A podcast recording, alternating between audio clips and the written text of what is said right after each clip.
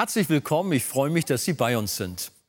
Erinnern Sie sich noch an die letzte Sendung? Dort haben wir anhand des dritten Kapitels aus dem Buch Ruth angefangen, darüber zu sprechen, was die Bibel über die Themen Liebe und Sexualität sagt.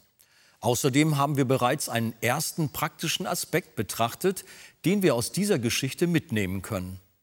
Nach einem kurzen Auszug aus der letzten Predigt wollen wir uns heute noch weitere Punkte und ihre Bedeutung für uns ansehen. Wie ging Ruth mit dem Rat ihrer Schwiegermutter Naemi um? Was bedeutete das für sie? Wie reagierte Boas? Und inwiefern ist diese Begebenheit auch ein Bild auf eine noch größere Liebesgeschichte? Dies und mehr erfahren Sie jetzt.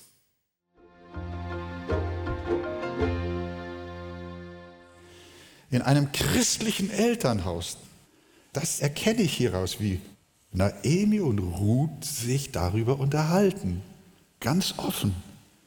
In einem christlichen Elternhaus sollte über Freundschaft, Verlobung und Ehe auch offen gesprochen werden können. Es kommt auf die Qualität der Familie drauf an, auf das Vertrauen, das in einer Familie zwischen Mann und Frau und Eltern und Kindern und Kindeskindern vorhanden ist. Und die Naemi, die hat nichts Böses im Herzen gehabt die wollte ihrer Schwiegertochter der nächsten Generation echt helfen, dass sie eine Zukunft findet und dass sie glücklich wird.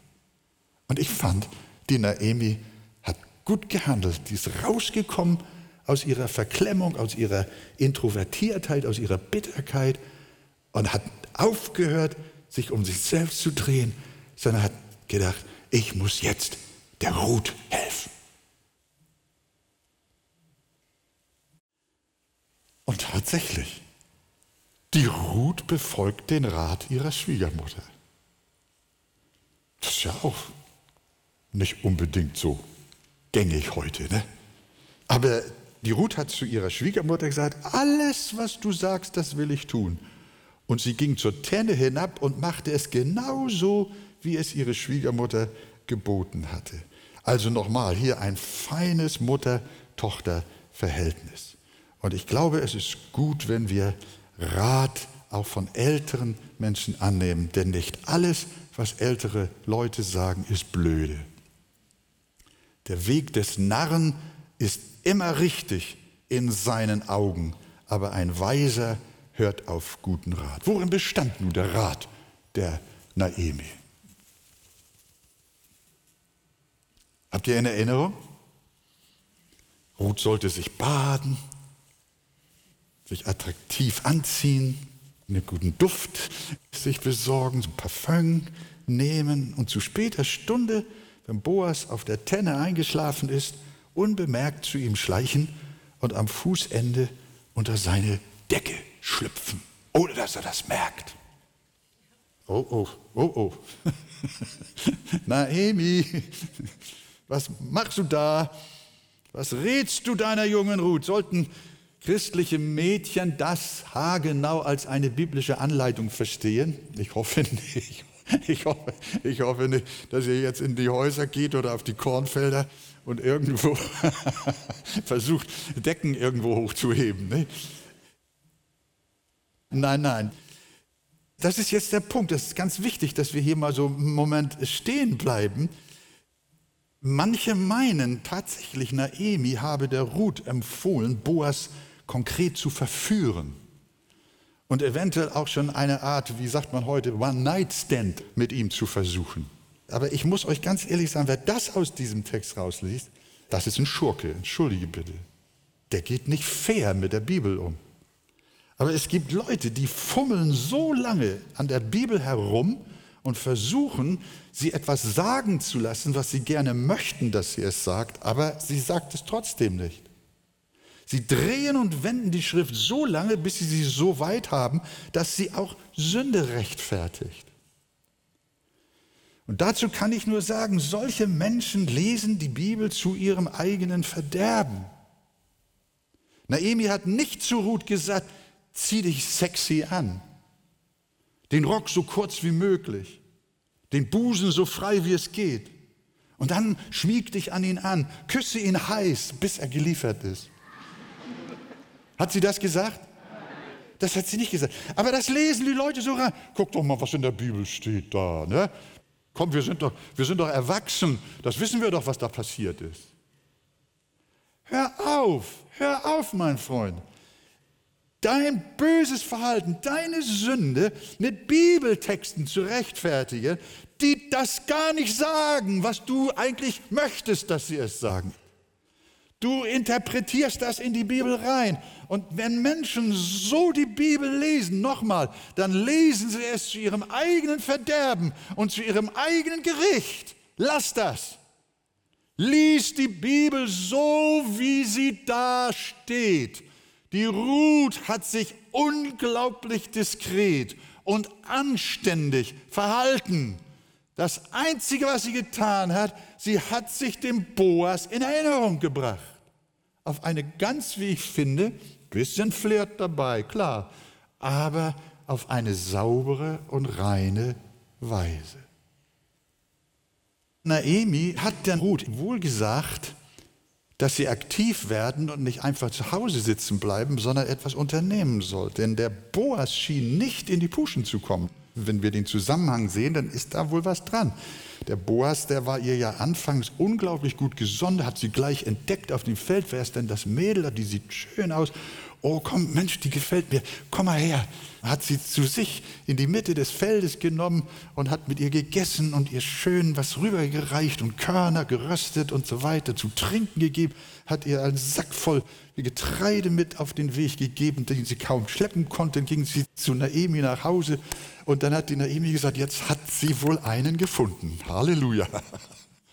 Aber die ganze Erntezeit hindurch ist die Ruth immer wieder zum Sammeln gekommen auf der Grundlage der Erlaubnis, aber der Boas hat sich nicht sehen lassen. Und er hat das alles, was so schön angefangen hat, das ist wieder mehr oder weniger eingeschlafen. Und da hat die Naemi gedacht, jetzt wäre es vielleicht an der Zeit, da auch von Seiten der Ruth sich nochmal wieder in Erinnerung zu bringen, damit das Ganze nicht im Sande verläuft. Denn manchmal ist das so mit den Männern. Die sind mitunter träge und brauchen manchmal auch Nachhilfe in so einer Sache. Naemi hatte das wohl richtig eingeschätzt und das, was sie der Ruth mit auf dem Weg gab, war nicht ein Ratschlag zur Unzucht, sondern ein Ratschlag zur Wiederbelebung seiner Zuneigung. Denn alles, was sie sagte, war fein und respektvoll. Sie sollte Boas nicht küssen, nicht streicheln, sich auch nicht halb ausziehen, sondern sie sollte sich still und dezent zu seinen Füßen legen. Sie war nicht zu weit gegangen. Und wie wir sehen im Nachhinein, auch Boas nicht. Ein Vorbild für junge Christen heute, wenn sie miteinander allein sind. Der Ratschlag hier, finde ich, zieht euch gemeinsam Grenzen, ihr beiden. Geht rein und ehrbar miteinander um, wie wir das hier genau sehen. Und das wird ein großer Segen nicht nur für eure spätere Ehe sein. Was wir noch bedenken müssen in dieser Geschichte, auch für uns ganz praktisch, ist, dass die Ruth bereit war zu einem Risiko. Denn sie wusste ja nicht, wie geht die Sache aus. Wie reagiert der Boas bei diesem nächtlichen Besuch? Naemi hat in Vers 4 noch zu ihr gesagt, er wird dir sagen, was du tun sollst. Mehr wusste die Ruth nicht. Wir können sagen, dass Ruth ungewisses Terrain beschritt. Würde er sie wegjagen? Die moabitische Migranten öffentlich beschämen und bloßstellen? Würde er sie anklagen oder wird er versuchen, sie unauffällig abzuweisen und endgültig mit ihr Schluss zu machen? Hier müssen wir verstehen, es ging nicht einfach nur um eine Liebschaft und um eine Ehe, sondern es ging für sie selbst und auch für Naemi ums Überleben.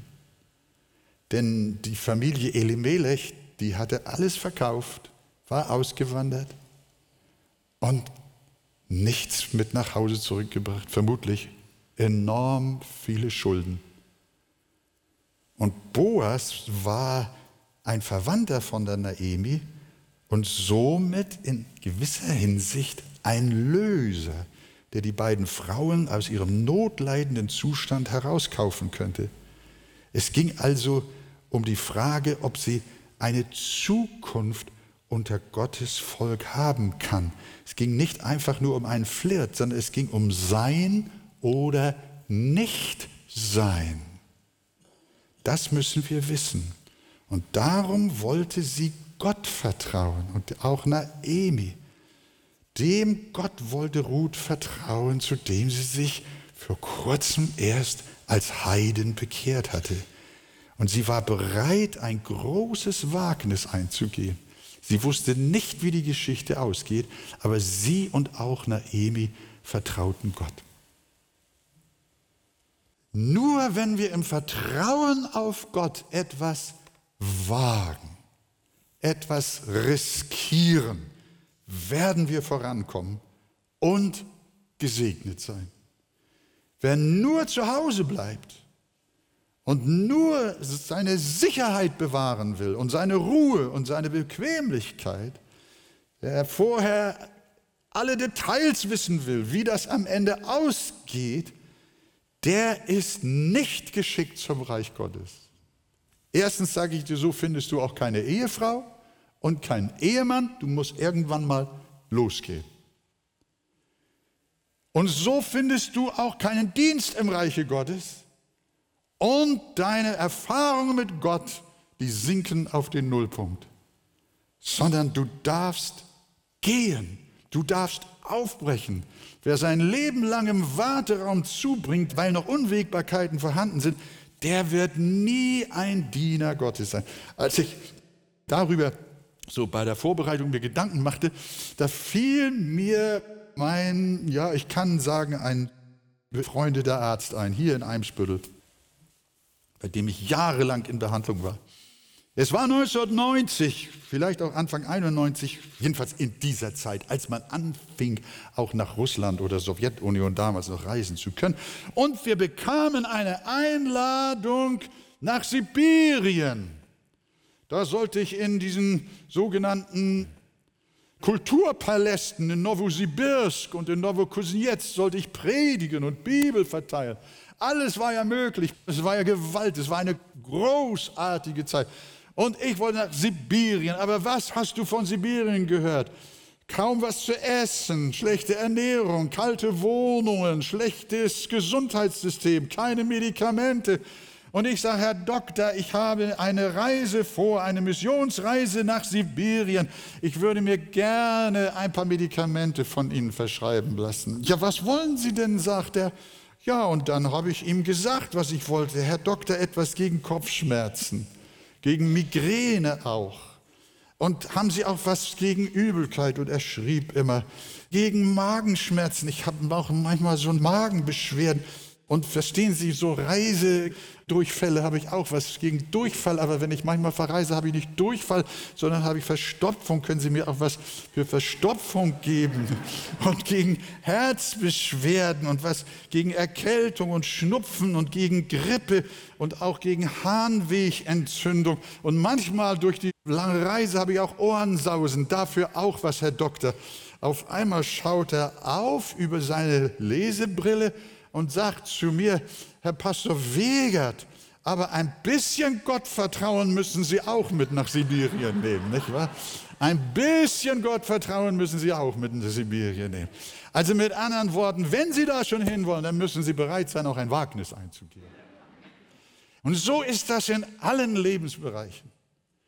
Wenn du ein Ziel hast, von dem du glaubst, es ist recht vor Gott und gemäß der Heiligen Schrift, dann, mein Freund, geh auf das Ziel los, im Glauben und im Gottvertrauen, auf der Basis der Gebote Gottes und triff Entscheidungen und sei mutig, auch etwas zu wagen. Die Ruth, die lässt sich von ihrer Schwiegermutter beraten und tut eigentlich etwas, was ganz, ganz hässlich hätte ausgehen können. Stellt euch vor, der hätte sie öffentlich als Ausländerin, als Migrantin, hätte er sie öffentlich als Hure dargestellt. Nachts besucht sie die Männer auf der Tenne und pirscht sich an einen heran. Das hätte ja eine Katastrophe für die Ruth bedeuten müssen.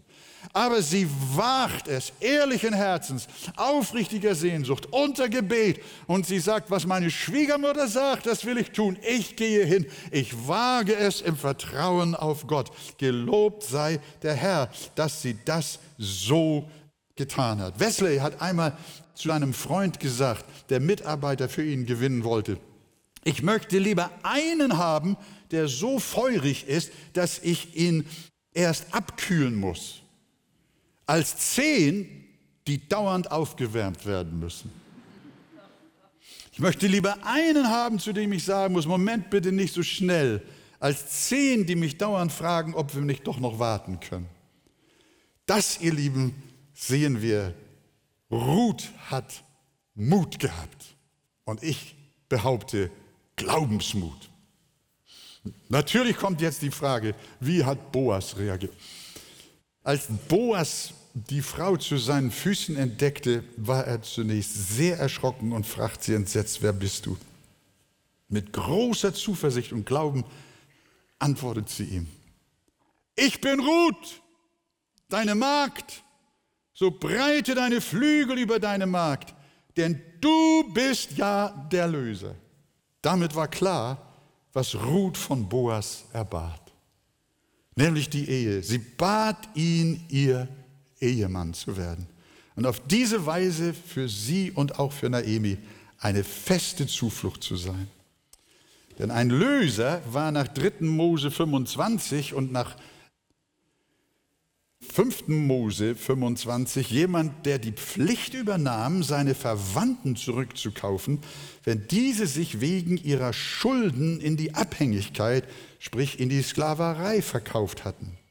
Auch konnte es sein, dass ein solcher Verwandtenlöser die Verpflichtung übernahm, die Witwe seines verstorbenen Bruders zu heiraten, um für ihn eine Familie aufzubauen, die die Linie und den Besitz des Verstorbenen weiterführen kann. Das ist die sogenannte Schwagerehe bzw. Levirat.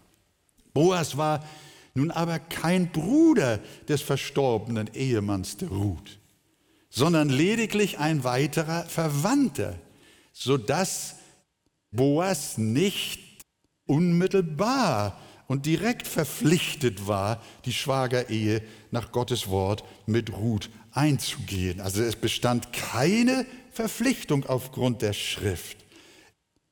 Das wusste Ruth auch. Und trotzdem hatte sie in Hoffnung gewagt, das von Boas zu erbeten und ihm gesagt, du bist doch der Löser. Das heißt, wenn du auch nicht wirklich mein Schwager bist, bist du doch mein Verwandter. Bitte sei du unser Löser, sei du unser Helfer, kauf du uns frei aus unserer Armut. Denn sie wusste, dass Boas ein Mann von Charakter war. Und der Boas, der reagiert jetzt ganz köstlich, überwältigend. Der erste Schreckmoment war vorbei. Es sieht sie, schaut ihr in die Augen, soweit das in der Dunkelheit möglich war, und sagt, gesegnet seist du vom Herrn, meine Tochter. Du hast jetzt noch edler gehandelt als zuvor, dass du nicht den jungen Männern nachgelaufen bist, weder den Armen noch den Reichen. Nun, meine Tochter, fürchte dich nicht, alles, was du wünschst, das will ich für dich tun. Das war sein Ja-Wort auf den Antrag der Ehe. Er hat ihr gesagt, Ruth, pass mal auf, du hättest ja in der Stadt und darüber hinaus umherlaufen können und dir irgendwelche Burschen suchen können. Und deine Schwiegermutter allein lassen können.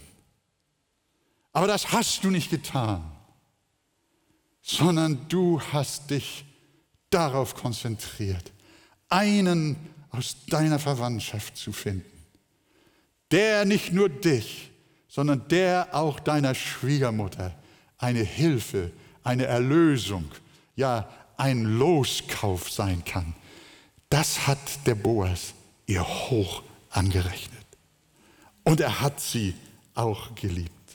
Ruth wollte nicht hingehen und irgendeinen Mann heiraten, sondern den, der im Sinne des mosaischen Wortes bereit war, die Familie ihrer Schwiegermutter aus ihrem Desaster zu befreien. Und Boas erfüllte ihr mit Freuden diesen Wunsch. Und wie dieses Ja-Wort dann in eine Eheschließung umgesetzt war, das lesen wir am nächsten Sonntag. Und ich hoffe, ihr kommt wieder. Aber jetzt kommt noch eigentlich das Wichtigste. Nachdem wir die Geschichte ein wenig für unser praktisches Leben nachgezeichnet haben, müssen wir noch den geistlichen, heilsgeschichtlichen Wert des gesamten Berichtes erörtern. Denn wir sehen in Boas ein vorgezeichnetes Bild auf Christus und in Ruth ein Bild auf die Gemeinde. Christus ist der Bräutigam seiner Braut, seiner erlösten Gemeinde. Und jeder einzelne Christ, du und ich, sind auf ähnliche Weise zu Jesus gekommen wie die Ruth. Auch wir können uns erinnern, dass es mal Anfangsbegegnungen mit dem himmlischen Boas gegeben hat mit Jesus. Du hast eine Bewahrung erlebt und weißt, Gott war da in deinem Leben. Du hast nicht gewusst, wer dahinter steht, aber du hast doch gespürt, dass eine Macht da war, die dich gehalten hat. Du hast ein Buch in die Hand bekommen und hast gelesen. Du hast einen Gottesdienst besucht. Du hast von Jesus gehört. Und dein Herz wurde warm. Du wurdest aufgeschlossen. Hoffnung kam auf. Und du spürtest, dass Jesus dich lieben muss. Aber irgendwie ist diese erste Begegnung wieder im Sande verlaufen. Du hast weiter auf dem Erntefeld dieser Welt gearbeitet. Aber irgendwie ist dir dieser Jesus nicht aus dem Herzen gekommen. Du kannst ihn nicht vergessen. Und du weißt, er ist nicht verpflichtet, dich zu erretten. Er ist nicht gezwungen, nach irgendeinem Gesetz dir zu helfen. Aber deine Seele verlangt heimlich so sehr nach ihm, dass du nach langer Zeit wiedergekommen bist in den Gottesdienst nach langer Zeit wieder zur Bibel gegriffen hast und ergriffen warst. Du hast eine Erfahrung gemacht, Menschen getroffen, die dir von Christus erzählt haben und vom Evangelium. Und dein Herz wurde immer wärmer. Und die Liebe und der Hunger und die Sehnsucht wuchs. Und dann hast du gedacht, ich muss mich aufmachen, wie der verlorene Sohn. Ich muss was tun. Ich muss was unternehmen. Ich möchte hin zu ihm. Ich möchte ihn treffen.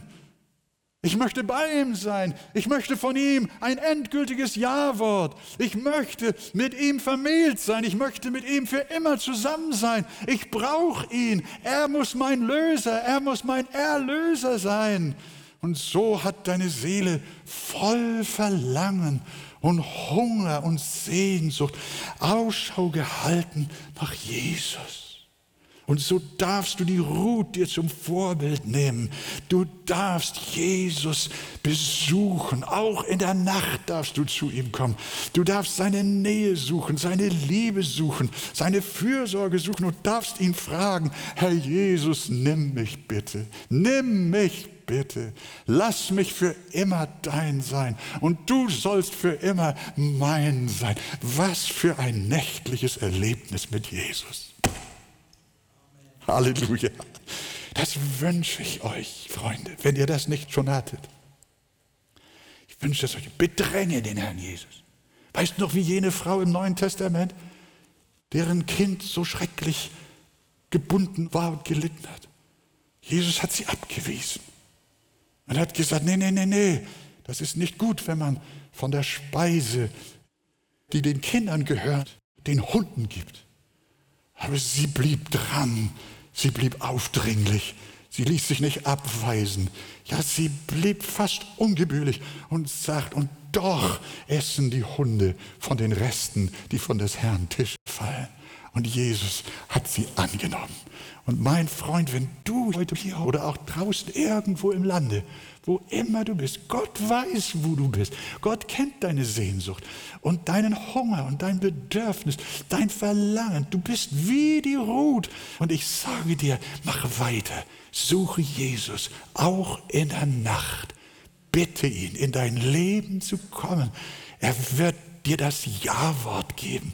Er wird dich mit seinen Flügeln decken ein Leben lang und er wird Hochzeit mit dir feiern bis in alle Ewigkeit. Gelobt sei der Name des Herrn. Halleluja. Amen. Amen. Wollt ihr nicht unter solch einem Wort noch länger sitzen? Ich möchte hier bleiben, versteht ihr? Denn es ist gut, hier zu sein, da wo Jesus ist, wo seine Liebe ist, wo sein Wort ist, seine Offenbarung, sein Heil ist. Gott möge euch alle, alle segnen. Wir wissen es ja hundertprozentig. Christus Jesus ist der Bräutigam seiner geliebten Kinder.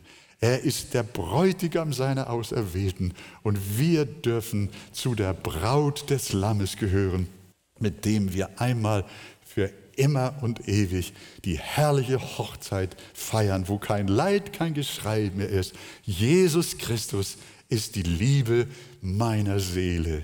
Ist er auch die Liebe deiner Seele? Lies in der Bibel die größte Love Story der Welt und des Universums. Gelobt sei der Name des Herrn. Amen.